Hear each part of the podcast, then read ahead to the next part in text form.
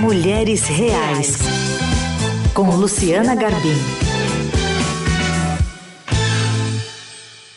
Mulheres Reais sempre às segundas-feiras. Luciana Garbim já está conosco. Bom dia, Lu.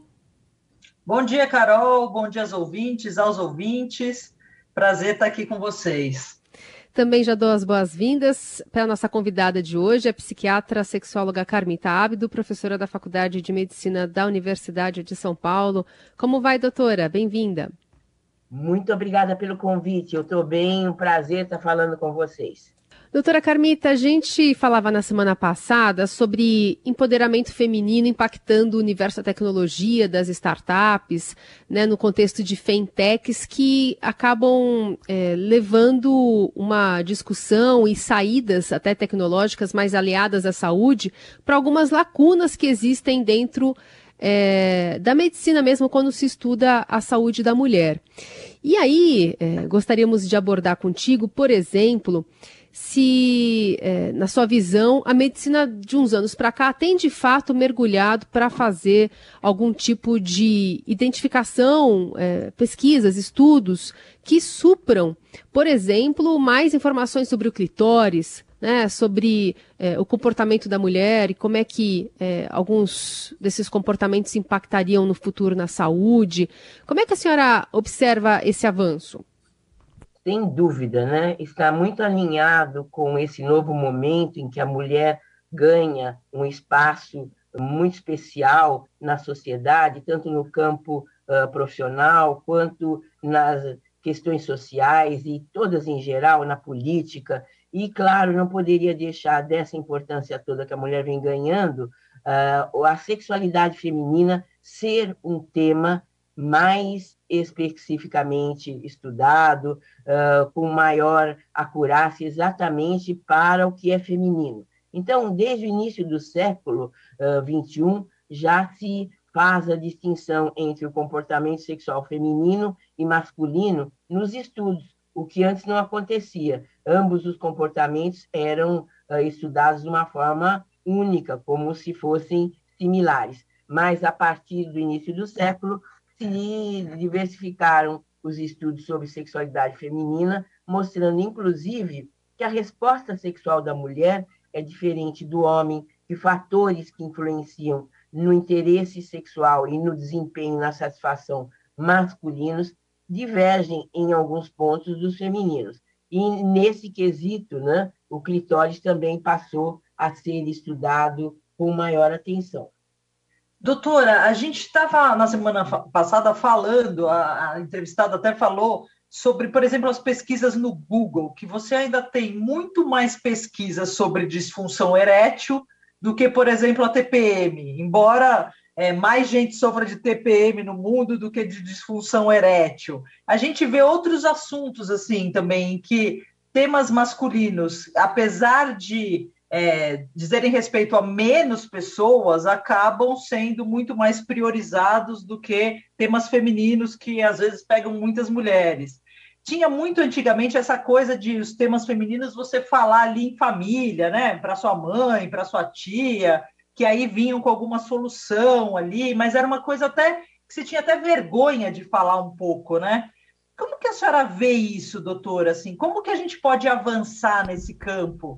Como que esses temas podem realmente entrar nas, nas, na pauta, né, das, tanto das universidades de medicina como das outras também, para a gente poder acelerar um pouco o conhecimento, não só sobre a sexualidade, mas também sobre o bem-estar feminino, sobre essa saúde plena da mulher.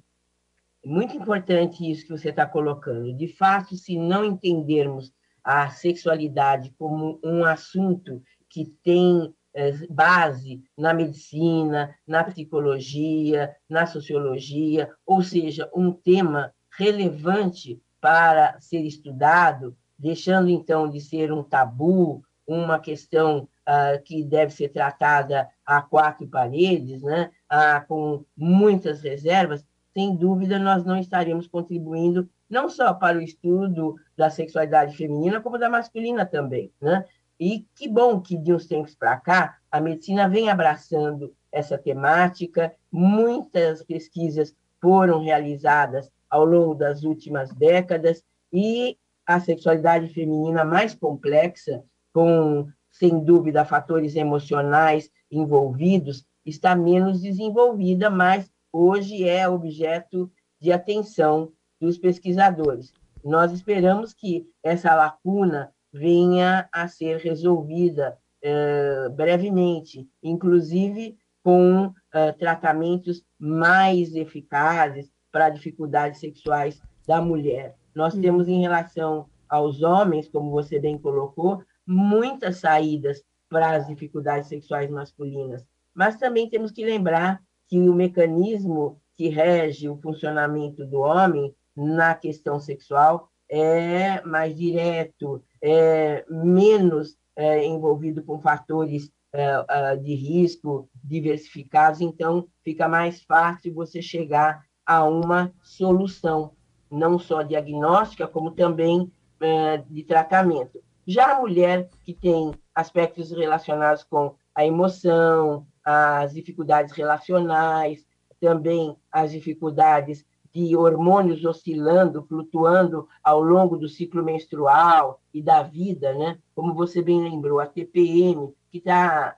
diretamente relacionada a alterações hormonais na fase pré-menstrual, mas também a mulher tem é, diferenças de hormônio, de concentração de hormônio sexual feminino, conforme ela esteja grávida ou não, no pós-parto ou não, entrando no climatério, menopausa e pós-menopausa, tudo isso influenciando o desejo sexual da mulher eh, de forma fisiológica. Essas oscilações hormonais não são eh, problemas de saúde, mas são naturais na mulher ao longo da sua vida e do seu ciclo menstrual. Com isso, né, nós temos uma variedade imensa de situações para serem estudadas, o que não acontece com o homem só para contar nesse quesito, só para falar do quesito hormonal. O homem tem o hormônio sexual em uma concentração uniforme ao longo da vida, o que facilita, né? é um fator a menos de diversidade a ser avaliado quando se trabalha com o estudo, o diagnóstico e tratamento das dificuldades sexuais, eh, como ocorre com as mulheres. Doutora, hoje existe já clitorologista? Alguém que seja especificamente é, dedicado a lidar com essas questões envolvendo a saúde sexual da mulher, assim como se olha por a formação desses profissionais, desses médicos que estão atendendo as pessoas, que querendo ou não, acabam vencendo é, com o tempo, muitas vezes demoram até anos para isso, para procurar uma ajuda quando tem algum tipo de, de questão envolvendo a sexualidade. As mulheres é, muitas vezes nem chegam a isso. E aí encontra talvez um profissional que não tem um, um respaldo de formação mesmo, de que, que, que coloque isso como uma prioridade na hora do atendimento, um atendimento mais especializado. Sim, então vamos lá nós temos hoje né, muitos médicos que se interessam, especialmente ginecologistas, urologistas, psiquiatras, endocrinologistas, são essas as especialidades em que mais os médicos acabam se interessando pelas questões de sexologia médica, né? E, nesse sentido, estudam as mais variadas eh, partes do aparelho genital e outras questões, inclusive o clitóris, é estudado. Uh, tem especialistas que se dedicam mais ao estudo de uma ou de outra situação. O clitóris vem sendo objeto de interesse, sim. Agora, é importante notar que muitas vezes o médico não, uh, não abre esse assunto para não constranger a própria paciente. Né? É muito uh, delicado o tema para algumas mulheres, embora elas estejam ali na consulta desejosas de serem questionadas quanto à sua uh, atividade sexual, elas não se colocam proativamente, elas esperam que o médico as interrogue. E, por vezes, o médico fica na dúvida se aquele interrogatório não será invasivo. Fica um então, é impasse é ali, né, doutora? Alerte a população que pode, sim, estar conversando com o profissional de saúde em geral, e muitos hoje têm especialização na, no campo da sexologia, e caso ele não tenha essa especialização, ele encaminhará para alguém mais especializado. E mais importante que isso é dizer que os serviços de saúde das faculdades, que têm os hospitais universitários à disposição, são os que mais estudam o tema. E, e, às vezes, esse atendimento, que parece ser tão complexo, acaba sendo acessível e gratuito para a população. Nós mesmos temos lá no Instituto de Psiquiatria do Hospital das Clínicas o Programa de Estudos em Sexualidade, o PROSEX, que é um ambulatório, entre outras ações, nós temos um ambulatório disponível para a população da cidade de São Paulo, sem custo nenhum. Também temos em Ribeirão Preto, temos em Goiás, temos em várias universidades brasileiras, Recife. Eu poderia dizer é, para você que não faltam serviços universitários e, que se dedicam e que atendem a população geral, assim como no consultório, né? Essas, essa, essa linha de conhecimento, essa especialização leva muitos profissionais a estarem aptos em consultório para fazer esse atendimento. Mas concordo com você, não é todo médico que tem essa expertise, porque só agora as faculdades de medicina começam a colocar no currículo médico a sexologia médica como uma disciplina a ser ensinada para os alunos da graduação. Doutora, Isso é coisa de... é uma grande desbravadora nessa área tão cheia de tabus que é a sexualidade, né? Professora doutora, autora de vários livros. Eu tenho uma curiosidade. A senhora já sofreu preconceito por ser mulher e lidar com essa área, sei lá, anos atrás, décadas atrás? Ou passou por alguma situação ali é, meio diferente? Já teve algum caso assim que a senhora pode contar para a gente por estar nessa área e ser uma pioneira né, brasileira nesses estudos? Interessante a sua pergunta. Surpreendentemente, eu não passei por essa situação, mas eu temi passar por ela quando eu era mais jovem, quando eu comecei os meus estudos lá na década de 70, 80. De fato, eu titubeei, fiquei um pouco temerosa de abraçar essa área do conhecimento e sofrer algum tipo de preconceito. Mas eu percebo né, que se você lida com a questão de forma natural, você acaba recebendo ah, da mesma forma a resposta da população, dos pacientes e da sociedade como um todo. Então, eu sou muito grata à população, especialmente do Brasil, mas, enfim, ah, acabamos até eh, tendo um reconhecimento, eu e meu grupo internacional, e que, eh, de forma nenhuma, eh, me causou qualquer tipo de constrangimento.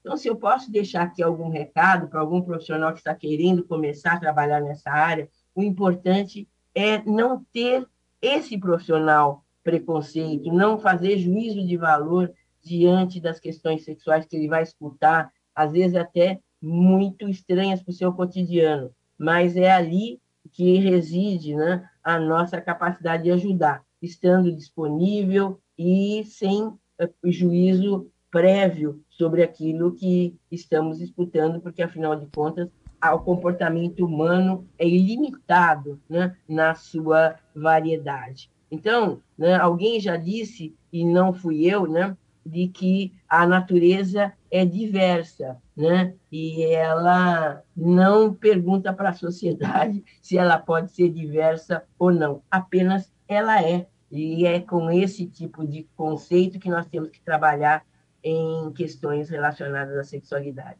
Essa é a Carmita Hábito, doutora, psiquiatra, sexóloga, professora da Faculdade de Medicina da Universidade de São Paulo e à frente desse Prosex, né, do, do programa de, de sexualidade que ela lidera há bastante tempo, compartilhando conosco um pouco da sua experiência aqui no Mulheres Reais também. Doutora, sempre um prazer falar com a senhora. Até a próxima. Eu agradeço o convite, agradeço essa oportunidade de estar falando com vocês. E, se for possível, eu deixo um telefone do programa de estudos em sexualidade para quem tiver interesse de se matricular e ser atendido de forma graciosa lá no Instituto de Psiquiatria do Hospital das Clínicas de São Paulo. Posso deixar esse telefone? Claro. Claro, pode sim. Então, o nosso número é 11 2661 6982. 11 2661 6982. Muito obrigada pelo convite e sucesso a vocês. Obrigada, doutora. Até a próxima. Lu, a gente volta a se falar na semana que vem. Combinado. Boa semana a todos.